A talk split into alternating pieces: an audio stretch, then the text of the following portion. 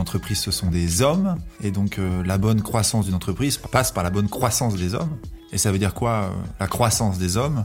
Je pense que ça veut dire les faire grandir. Donc, si on veut bien gérer la bonne croissance d'une entreprise, il faut bien faire grandir les hommes. En tout cas, c'est à ce à quoi je m'attelle sur mes projets. Les faire grandir euh, au moins à deux niveaux. Au niveau professionnel, autant qu'au niveau individuel. Bienvenue dans ce nouvel épisode du Pupitre. Pour ceux qui ne nous connaissent pas encore, le Pupitre est un média RH qui donne la parole aux dirigeants et décideurs du monde des ressources humaines, avec une volonté de dessiner ensemble, de manière transparente et concrète, ce que seront les ressources humaines de demain. Je suis Romain Chollet, manager dans le recrutement tech et j'ai aujourd'hui le plaisir d'accueillir Martin Rissen avec qui nous allons discuter d'une thématique fondamentale lorsqu'on lance son entreprise, comment fédérer une équipe de haut niveau au sein d'un projet naissant. Bonjour Martin, comment tu vas? Bonjour Romain, je vais très bien en ta compagnie. Bon, super. Bah écoute, je suis très content de t'accueillir sur cet épisode, sur un sujet aussi important que le fait de fédérer une équipe au lancement d'un projet. D'autant que tu as un parcours qui est très impressionnant. Alors en quelques mots, et après je te laisserai te présenter évidemment, euh, tu as été fondateur de Talent Today, fondateur de Waves, général manager chez Bonjour Sophie. Euh, J'en dis pas plus. Qui es-tu Martin? Ben, je suis un garçon de 39 ans, euh, heureux papa de trois enfants et originaire de Lille. Je suis euh, amoureux de ma région. J'ai beaucoup voyagé et j'y suis retourné il y a quelques années pour mener ces activités entrepreneuriales. Et fondamentalement, je suis passionné par l'entrepreneuriat et le passage à l'action. On a tous beaucoup de rêves en nous, notamment pour un monde meilleur. Et ce qui m'intéresse, c'est comment concrètement on se met en marche et on pose des actes qui permettent de rendre le monde meilleur. Ok, super. Et alors justement, toi, tu as commencé un petit peu, bah, ta grosse expérience euh, entrepreneuriale, ça a été Talent Today. Euh, ça, ça, met en exergue, pardon, ta passion pour les RH, les sciences humaines, les USA. Donc ça, c'est ce que tu, tu m'avais déjà parlé auparavant. Euh, Parle-nous un petit peu de cette, cette expérience Talent Today, justement. Euh, l'expérience Talent Today, c'est donc une expérience entrepreneuriale qui est euh, le fruit de, de, de plusieurs expériences préalables. D'abord, euh, celle des sciences humaines. J'ai toujours été passionné par la psychologie. J'ai entamé une licence euh, à l'université Paris Descartes de psychologie après les écoles de commerce. Ensuite, j'étais globalement intéressé par les ressources humaines et le recrutement. Donc, on s'est croisé peut-être à une époque. J'ai été deux ans chez Robert Walters en chasse de tête. Et après, euh, j'avais eu trois ans d'expérience en conseil où j'avais accompagné beaucoup de projets et j'avais envie de monter mon projet, donc mon projet dans les ressources humaines. Et les ressources humaines aujourd'hui, elles sont euh, accélérées, facilitées par la technologie. Et donc j'avais envie d'entreprendre dans une, euh, dans œuvre qui combine la technologie et les sciences humaines. Alors Talent Today, très simplement, c'était euh, une plateforme d'analyse des soft skills, sujet comment en vogue, qu'on a voulu datifier. C'est-à-dire qu'il y a beaucoup de, de, sujets comme ça qui sont relativement intangibles. Hein. Qu'est-ce que l'homme Qu'est-ce que les soft skills et euh, sur lequel il y a beaucoup d'écrits. Et là, on voulait mettre de la donnée, de la donnée en quantité, un petit peu comme l'a fait euh, Cambridge Analytica, c'est-à-dire en proposant des, types d'individus euh, et en proposant des jeux cognitifs à l'échelle, et puis en analysant les données. Donc chez Talent Today, on a proposé à 4 millions d'utilisateurs dans 150 pays du monde de passer des questionnaires psychométriques qui analysent leurs soft skills. On a récupéré beaucoup de données issues de 250 000 universités et entreprises dans le monde. On a travaillé avec des organisations comme le MIT ou LinkedIn pour analyser ces données. Et on a développé un logiciel de gestion des talents sur la base de ces données. Logiciel qui s'abstient de l'origine sociale ou du euh, parcours scolaire euh, des individus, mais qui prend vraiment en compte nos qualités euh, interpersonnelles. Et c'était ça qui était intéressant. Ok, donc effectivement, un gros changement aussi à ce moment-là sur le monde du recrutement, puisque même là encore, on le voit, euh, qu'on qu recrute encore beaucoup euh, à l'expérience, ce genre de choses. Et puis, bon, il y a aussi euh, certains sujets, des fois, euh, qui peuvent euh, divaguer, notamment sur euh, bah, la provenance des personnes, etc. Et toi, tu as voulu un petit peu insuffler un, bah, un nouveau monde. D'abord, on a voulu faire de la recherche. Qu'on dit toujours que les soft skills c'est très important et comme tu le dis dans la pratique c'est pas forcément aussi important que ça parce qu'on recrute encore sur des critères qui sont justement le, le, parcours professionnel, le CV. Donc on en parle beaucoup, mais est-ce que en réalité on recrute sur la base des soft skills? Donc nous ce qu'on voulait voir c'est est-ce que on peut prendre une décision sensée sur la base de l'analyse des soft skills, le tout prouvé par la science? Bon, disclaimer, c'est pas forcément prouvé. Ok. C'est-à-dire qu'en fait, on peut analyser 150 000 personnes, il n'est pas évident dans un processus de recrutement de prouver scientifiquement que euh, les soft skills, le recrutement par les soft skills fait la différence. Je pense qu'on a tous envie d'y croire, je suis le premier à avoir envie d'y croire. Il faudra encore un petit peu de temps, un peu d'études pour que la science montre que ça fonctionne et pour que les processus de recrutement euh, intègrent cette approche de manière significative. Ok, donc en fait finalement là de ce que je comprends, euh, le recrutement par les soft skills, c'est une dimension du recrutement, mais qui doit être aussi liée avec le reste, c'est-à-dire euh, les compétences, euh, les hard skills finalement des, des, des, candidats, leur parcours professionnel, etc., euh, etc. Quoi. Et tout l'enjeu de Talent Today, ça a été de proposer cette solution en addition mhm. d'autres outils dans le recrutement pour venir apporter un prisme additionnel et non pas un outil qui remplace, parce que je pense que ce serait se mentir que de croire qu'on peut recruter sans CV ou, ou sans diplôme ou sans expertise technique. Par contre, ajouter ce regard additionnel sur qui est la personne en face de moi, quelle est sa personnalité, quelles sont ses motivations, ça vient enrichir la compréhension qu'on a des talents. Ok, super. Alors justement, là, le sujet de notre discussion aujourd'hui, euh, Martin, c'est euh, de parler euh, bah, justement de la, fédération d'une équipe sur un projet naissant. aujourd'hui, première question qui va un petit peu pousser le sujet. Comment, selon toi, on peut gérer humainement la croissance d'une entreprise? Alors, c'est une vaste question à laquelle euh, je n'ai que, ma propre réponse à ma petite échelle. Euh, et je vais dire quelque chose de déjà entendu, euh, qu'une entreprise, ce sont des hommes. Et donc, la bonne croissance d'une entreprise passe par la bonne croissance des hommes. Et ça veut dire quoi, la croissance des hommes? Je pense que ça veut dire les faire grandir. Donc, si on veut bien gérer la bonne croissance d'une entreprise, il faut bien faire grandir les hommes. En tout cas, c'est à ce à quoi je m'attelle sur mes projets. Les faire grandir euh, au moins à deux, niveaux.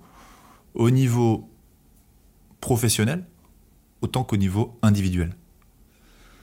Donc sur la dimension professionnelle, eh ben, l'idéal, c'est pouvoir les alimenter de sujets qui les intéressent et sur lesquels ils développent des compétences, des sujets techniques, des sujets managériaux, des sujets de relations clients.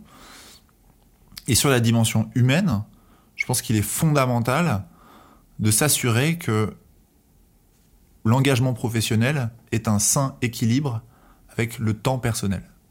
Je m'attache systématiquement à, prendre des informations, en fait, sur la vie euh, individuelle des gens avec qui je travaille. Ça peut sembler euh, déplacé à certains moments. En tout cas, je veux m'assurer que le travail n'empiète pas ou que le travail n'est pas décorrélé avec les intentions des gens avec qui je travaille. Euh, qui se matérialise le week-end ou les soirées, qui est une forme d'alignement en fait entre la vie professionnelle et la vie privée. Ok, c'est-à-dire vraiment euh, faire en sorte qu'il euh, y ait une totale déconnexion entre le monde professionnel et le monde privé pour que chacun puisse avoir sa propre vie personnelle et être bien dans sa vie personnelle et être bien au travail au quotidien. Quoi. Alors ouais, déconnexion ou au contraire connexion. Ok. Déconnexion, c'est qu'il y a du temps pour soi et du temps pour le travail. Tout ça, il faut vraiment scinder les deux mes connexions, parce que je suis un grand partisan de la congruence. C'est-à-dire que c'est compliqué, nous, chez Waves, on travaille sur des sujets à impact. Alors c'est un très très grand mot, mais globalement, on veut travailler sur des sujets qui nous aident à mieux vivre ensemble. Et souvent, les gens qui sont pleinement engagés sur ces sujets-là professionnellement, ils le sont aussi, en fait, à côté. Ils s'engagent dans des associations, ils s'engagent dans des activités parfois plus manuelles que ce qu'ils peuvent faire au travail, parce que parce qu'en fait c'est une conviction profonde. C'est pas juste une conviction de surface ou une conviction professionnelle, c'est ça fait partie d'eux. Les gens avec qui je travaille, il y a un alignement entre leur engagement professionnel et leurs activités personnelles. Ok, donc un peu finalement retrouver un peu la passion au quotidien dans ce que tu fais. Exactement, ouais. Il faut, c'est vrai qu'idéalement, si on pouvait tous avoir des métiers passion, ça serait génial. Ça serait génial, et en tout cas c'est ce qu'on s'efforce de faire ici. Alors, en passion, il y a à souffrir, donc euh, prendre un tout petit peu de distance avec la passion, mhm. mais en tout cas des métiers plaisants. Ok, très cool. Euh, toi, justement, donc, euh, on le disait, tu as fondé euh, Talent Today. Là, actuellement, tu as fondé euh, Waves. tu, travailles aussi auprès de Bonjour Sophie. Donc, tu as cette forte expérience entrepreneuriale. Selon toi, quels sont les secrets finalement qui différencient les entrepreneurs qui réussissent et ceux qui échouent? Je pense que je pourrais répondre à beaucoup de tes questions par la même réponse. Exactement ce que je viens de dire. Moi, je suis l'aîné de sept enfants. Et euh, j'ai toujours été sensible à, l'accompagnement de mes proches.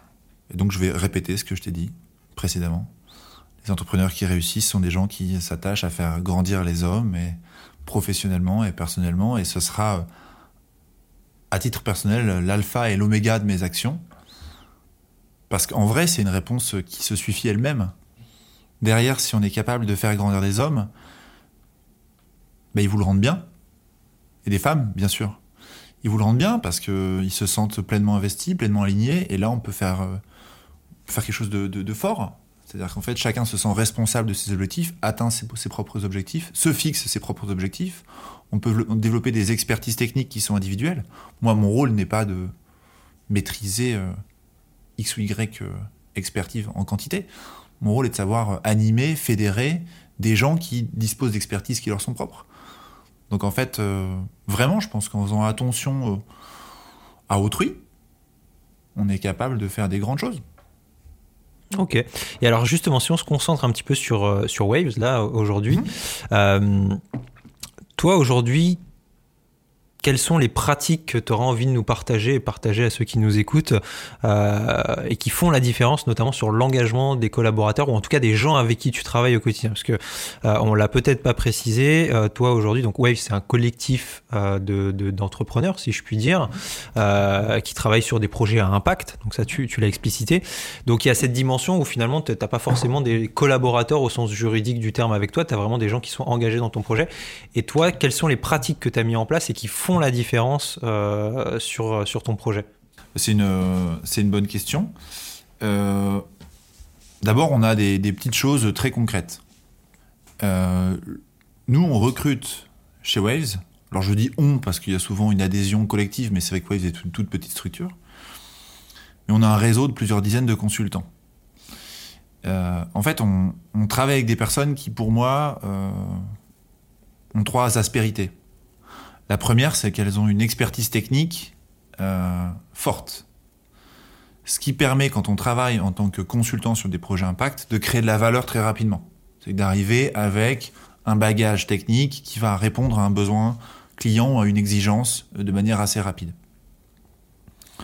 Le deuxième point, c'est que vu qu'on est, euh, est fondamentalement lié par, euh, par rien, en fait, parce qu'on est tous freelance, ce qui nous lie, c'est l'envie de travailler ensemble ce qui nous lie, c'est l'envie d'œuvrer ensemble. Donc là, il faut qu'il y ait un caractère euh, interpersonnel très fort. Il faut que naturellement, on ait envie de travailler les uns les autres, vu que juridiquement et contractuellement, rien ne nous y oblige. on est même obligé de se croiser dans les bureaux. Tous les consultants Waves sont des consultants en remote, qui travaillent euh, à Lille, à Montpellier, à Berlin, à Toulon, et qui euh, se voient assez peu physiquement. Donc en fait, si on n'a pas cette, ces qualités interpersonnelles, c'est compliqué, donc c'est le deuxième critère. Et le troisième critère, on l'a expliqué précédemment, c'est la congruence. On aime bien avoir des gens passionnés qui s'engagent dans des actions sociales euh, en parallèle de leur euh, activité professionnelle. C'est le témoignage et c'est une marque forte de cohérence entre ce qu'on va faire chez le client et ce qu'on fait chez nous. Trois, ces trois critères de recrutement sont vraiment fondamentaux dans la manière de recruter chez Waves et de travailler ensemble. D'accord. Et, alors justement, ça c'est une sacrée difficulté finalement quand tu montes un collectif de, de freelance, euh, parce que bah, tu l'as dit, il n'y a aucun, aucun lien finalement juridique, rien ne vous oblige à travailler ensemble. Euh, mais toi aujourd'hui, tu as envie aussi que ton collectif se développe, que les gens restent sur long terme. Euh, je sais que tu m'avais communiqué quelques petits éléments justement sur comment limiter un petit peu le turnover, entre guillemets, hein, le turnover, puisque c'est peut-être un bien grand mot pour, pour des personnes qui ne sont pas liées juridiquement avec toi. mais globalement, toi, comment tu fais pour limiter ça Et euh, si tu avais peut-être un ou deux conseils à, donner à nos auditeurs sur, sur le sujet, qu'est-ce qu'ils devraient mettre en place pour limiter le turnover? Alors déjà, on a parlé des, critères de recrutement et dans le mode, on fonctionne beaucoup par cooptation. Mhm. Souvent, les cooptations, c'est des amis. Donc en général, on n'aime pas perdre ses amis. Donc souvent, naturellement, euh, les gens n'ont pas envie de se quitter. En fait, ils, ils restent amis avant d'être collaborateurs. Donc ce qui fait que euh, effectivement le turnover, on pourrait le définir comme euh, le fait de ne plus vouloir travailler avec le collectif Waves. Mais en général, dans ce collectif, on trouve des gens intéressants, passionnés, plutôt sympathiques, et à minima, à titre amical, on a envie de suivre ce collectif. En fait, vraiment, on ne propose pas euh, juste un job ou des missions, on propose de rejoindre un collectif et de pouvoir discuter de sujets divers et variés. Donc en fait, quelqu'un qui me dit non, Martin, on ne travaillerait plus ensemble sur des missions, ça, ça me déçoit. J'ai envie de le comprendre. Jusqu'à présent, c'est peu arrivé. Le deuxième point, c'est euh, sur le, rythme des collaborateurs. Euh, on essaye d'imposer un, rythme en 3-1-1 euh, qui, pour les collaborateurs qui veulent rejoindre le collectif Waves en CDI, on leur propose trois jours en mission chez les clients, un jour en RD en formation au sein de l'agence et du collectif, et un jour consacré à leurs activités personnelles.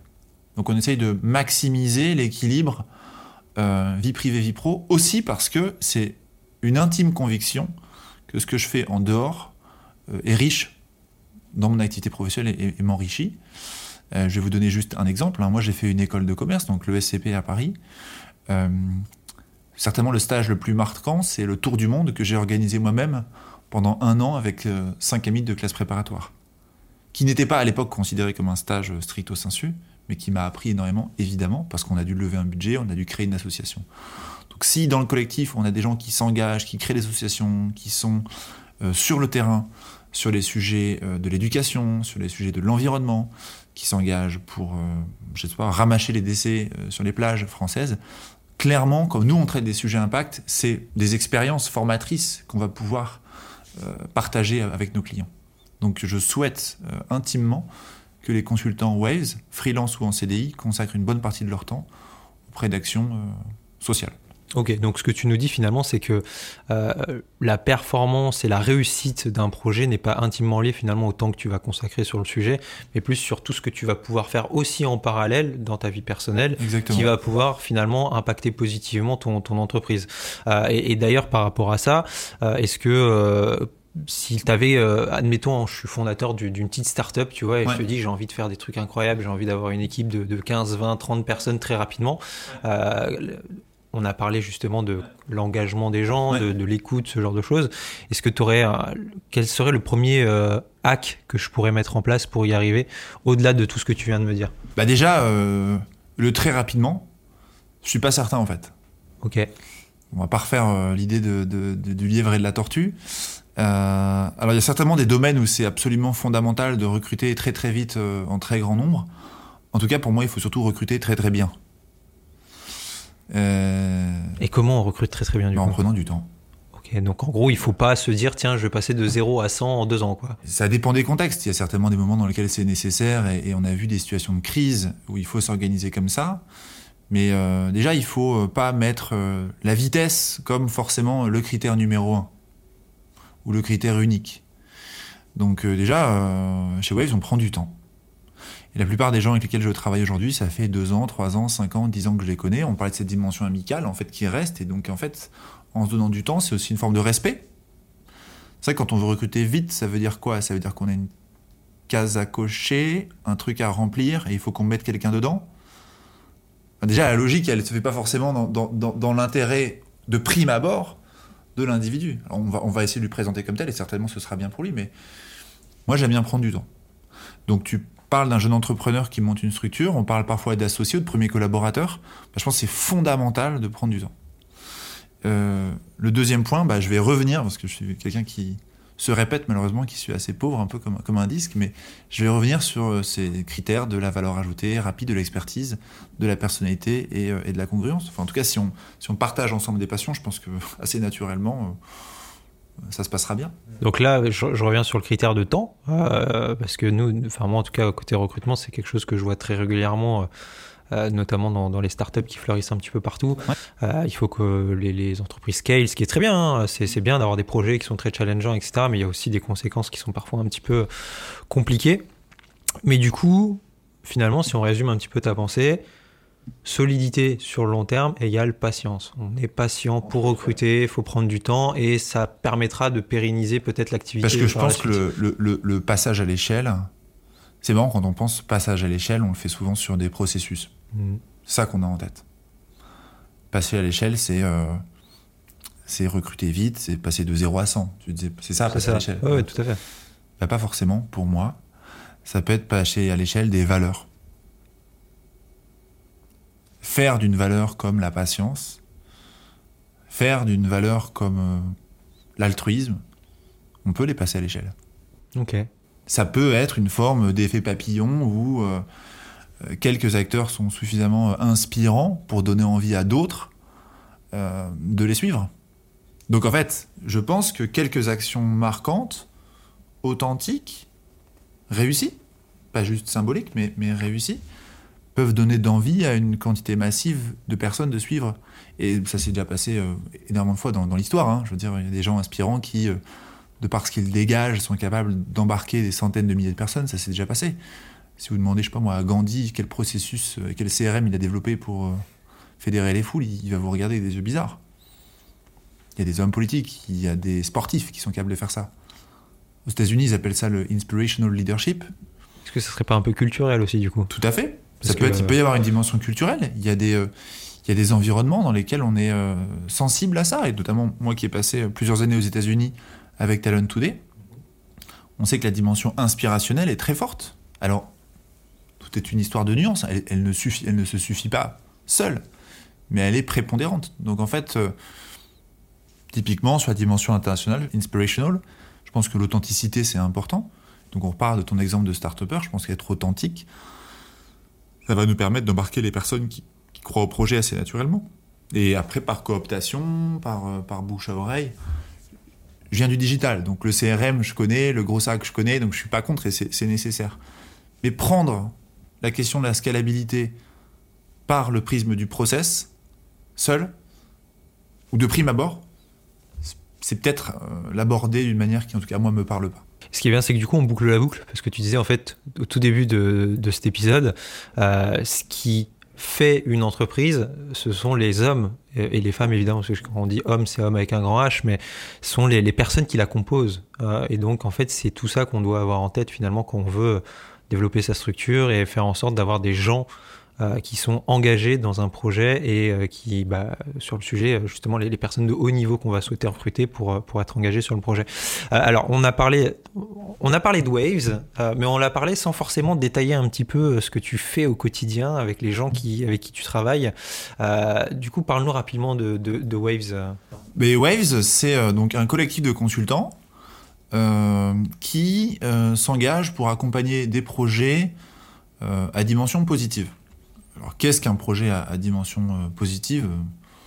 J'avoue qu'on pourrait plus se, pencher sur la question. Globalement, on va essayer de servir les objectifs de développement durable des, Nations Unies.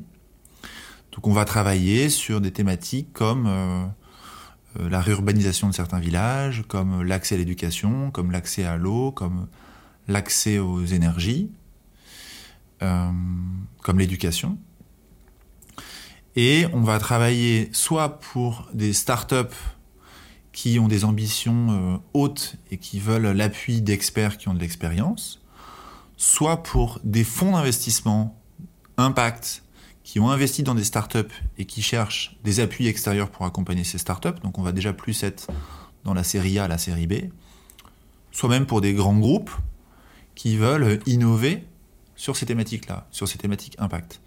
Donc en fait, ce qui nous caractérise, ça n'est pas la taille du projet, ça n'est pas la taille de l'entreprise, c'est l'alignement aux valeurs et euh, ces valeurs qui, qui s'incarnent dans des projets euh, liés aux ODD.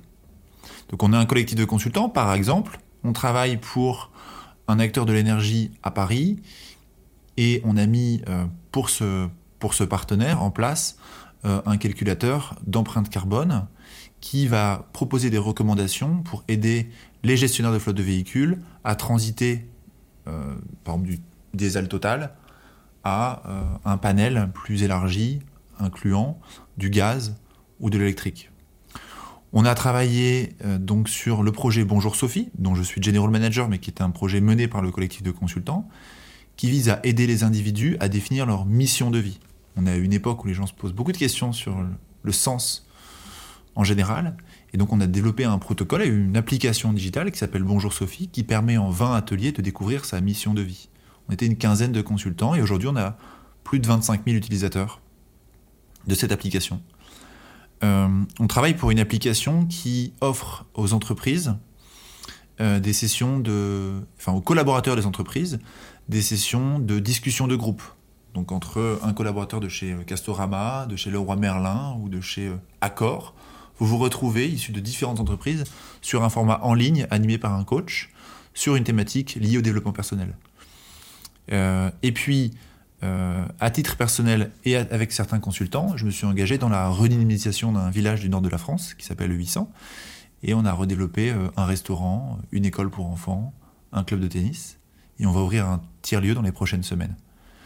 Donc ce sont des projets qui nous passionnent. Sont des projets euh, sportifs autour de l'éducation. Et on mobilise des compétences diverses, des, des, consultants issus de, milieux divers, qui sont soit des, ingénieurs, soit des data scientists, soit des spécialistes des sciences cognitives, soit des spécialistes euh, du carbone, euh, soit même des gens qui ne sont pas du tout du monde digital, mais qui sont des chefs cuisiniers d'exception, qui sont des artisans d'exception, et qui vont permettre de, bah, de concrètement se mettre en œuvre pour faire avancer des projets. Donc ça rejoint encore une fois ce que tu disais tout à l'heure, joindre le travail à, l'agréable finalement, d'avoir un travail qui est plaisant, hein, pour pas reprendre le mot passion, parce que tu dis. Ouais, effectivement, euh, bah moi j'ai beaucoup appris en conseil, dans l'entrepreneuriat, et aujourd'hui euh, il y a vraiment euh, l'envie de ne plus faire de compromis sur la qualité de mon environnement et la qualité de l'environnement que j'offre aux gens avec qui je travaille. Il faut des gens avec une certaine qualité technique, sympathique et congruent, et il n'y aura pas de compromis à ce niveau-là. Ok, très bien. Bah, merci beaucoup, Martin. Euh, tu le sais, je t'en avais parlé et je le redis aussi à ceux qui nous écoutent. L'objectif du pupitre, c'est aussi d'avoir un petit peu ton avis sur un sujet bien particulier. Euh, histoire de pouvoir un petit peu des fois enfoncer des, portes ouvertes. Euh, j'aimerais qu'on revienne alors sur quelque chose qui est complètement différent, mais qui a un petit lien quand même, qui est un, un vrai paradoxe notamment le fait que les entreprises euh, peuvent chercher parfois à payer leurs collaborateurs le moins cher possible, euh, versus des fois embaucher des gens qui sont euh, bien mieux payés, mais qui vont avoir un impact direct sur, l'évolution de la boîte, etc. Est-ce que toi, tu penses que les entreprises qui justement ont tendance à payer leurs collaborateurs le moins cher possible vont droit dans le mur? Et si oui, pourquoi? Ou sinon, pourquoi? Je pense que pour ceux qui ont eu le courage d'écouter, ils vont être... pouvoir anticiper cette réponse. Je pense que oui, le moins cher possible, c'est compliqué. Mais c'est surtout pas forcément, le, encore une fois, la manière dont j'aborderai la question. Il ne s'agit pas de payer le moins cher possible ou le plus cher possible. Il s'agit de mettre le critère de l'amélioration comme le critère numéro un. Je pense que dès lors que vous faites ça, vous partez sur une mauvaise base. Quoi. Si les gens ne viennent que pour l'argent, c'est compliqué. Alors évidemment, il y a beaucoup de personnes pour qui l'argent euh, euh, est, un critère absolument fondamental pour des raisons alimentaires et, euh, et là, c'est un autre sujet. C'est-à-dire que ces personnes-là vont être capables d'accepter des salaires très faibles parce qu'elles n'ont pas le choix. Évidemment, euh, l'entreprise peut s'y retrouver sur des chiffres stricto financiers. On sait très bien que ça aura des dégâts soit au niveau de l'individu, soit à terme au niveau de la société. C'est que si c'est un modèle qui se développe, l'entreprise pourra s'y retrouver. Il y a des entreprises qui s'y retrouvent en payant très très peu, hein, parce qu'elles elles mettent ça en place. Il y a beaucoup de turnover, mais elles le gèrent, elles l'anticipent. Et c'est un modèle euh, financier qui leur permet d'être rentable. Donc, oui, je pense qu'il y a des entreprises qui s'y retrouvent. Euh, mais est-ce que moi ça me plaît? Est-ce que c'est bénéfique pour l'individu ou est-ce que c'est euh, bénéfique pour la société? Je ne suis pas sûr. Donc en fait, tout dépend. Euh, après, pour une entreprise comme les gens avec qui on travaille, qui sont une entreprise à impact, c'est-à-dire qui essayent d'accompagner la société dans des actions positives, moi je pense qu'il y a un juste équilibre à trouver.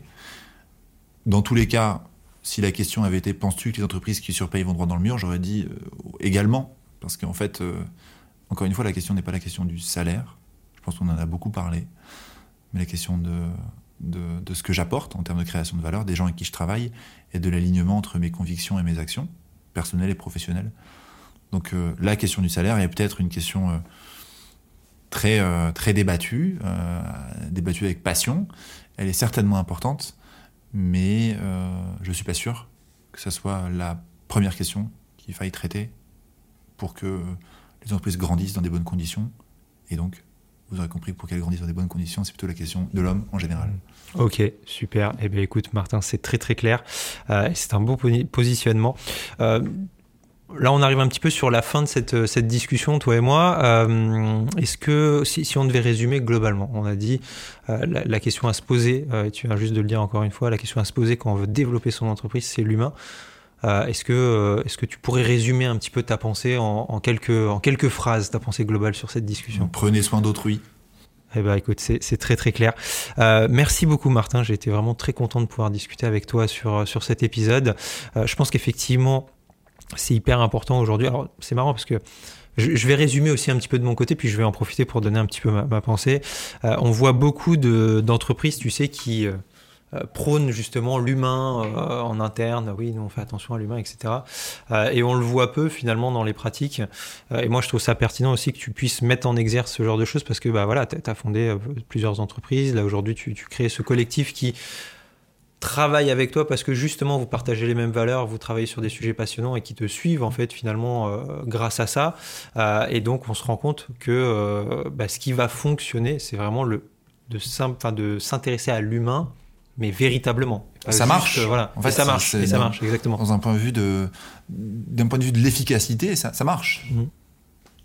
Mhm. clairement, ça marche. C'est quand les gens sont engagés, passionnés et là, le mot passionné, il est approprié parce qu'ils oublient de compter leurs heures. Euh, et parfois, il faut justement les réfréner.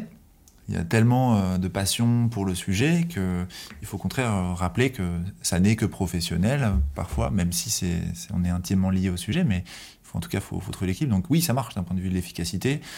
Ça marche, et ça marche aussi et surtout dans la durée. C'est que ça tient à la fois on travaille avec des personnes euh, dans la durée et à la fois les projets qu'on développe, souvent parce qu'ils sont vraiment euh, faits avec conviction, ils tiennent dans la durée, ces projets-là. Alors en software, euh, on a cette capacité à proposer des softwares qui après vont tenir un an, deux ans, trois ans, quatre ans, parce que justement ils ont pris en compte la dimension produit, on parle un tout petit peu software, mais c'est-à-dire les besoins des utilisateurs, ils les ont pris avec vraiment authenticité, avec une écoute extrêmement active, et donc en fait quand on a vraiment compris le besoin de l'utilisateur, et qu'on y répond avec précision, alors le, produit, euh, produit fonctionne. Et donc euh, voilà, cette, euh, cette, authenticité dans les relations humaines et cette authenticité dans les, dans les projets qu'on porte, cette passion pour les projets qu'on porte nous permet d'être, je crois, plus efficace dans les actions qu'on mène. Merci beaucoup Martin. Euh, j'ai une dernière question à te poser et euh, celle-là on la pose systématiquement. L'idée c'est de pouvoir peut-être aussi poursuivre la discussion avec euh, autour de ce sujet ou qui peut aussi compléter ce qu'on vient de se dire. Est-ce que toi aujourd'hui tu aurais quelqu'un à recommander pour venir justement discuter avec nous sur, sur le pupitre? Bien oui, j'ai beaucoup d'amis entrepreneurs pour lesquels j'ai le plus grand respect, qui pourraient partager chacun de leur aventure. Après, j'ai travaillé avec, un, avec euh, une société qui s'appelle Fort euh, qui a été euh, montée par l'ancien directeur de, de, Decathlon et qui a pour but d'accompagner des, projets avec un prisme particulier qui est, est l'accompagnement du dirigeant en tant que tel. Donc on accompagne plus le dirigeant qu'on accompagne l'entreprise. On se concentre vraiment sur le bien-être du dirigeant et on lui donne les ressources de faire grandir son entreprise. Je pense que ça pourrait être intéressant que vous rencontriez euh, Fort euh, voilà, notamment Blandine et Nicolas, qui travaillent dans, dans cette société. Euh. En tout cas, on fera en sorte que ça puisse advenir. Eh ben, écoute, on, les contactera avec euh, grand plaisir et j'espère qu'on aura l'occasion de continuer la discussion avec eux, euh, qui, euh, somme toute, me paraît très intéressante en effet. Merci encore une fois, Martin, pour, pour ta disponibilité, pour ton temps, pour ton partage d'expérience très enrichissant. J'espère que vous partagez aussi cet avis de votre côté, vous qui nous écoutez. Et puis, je vous propose qu'on se retrouve très bientôt pour un nouvel épisode du Pupitre. N'oubliez pas de vous abonner, de liker, de partager nos différents épisodes. Et, puis, bah, Martin, une nouvelle fois, très bonne journée et j'espère à bientôt. À bientôt Romain. Merci.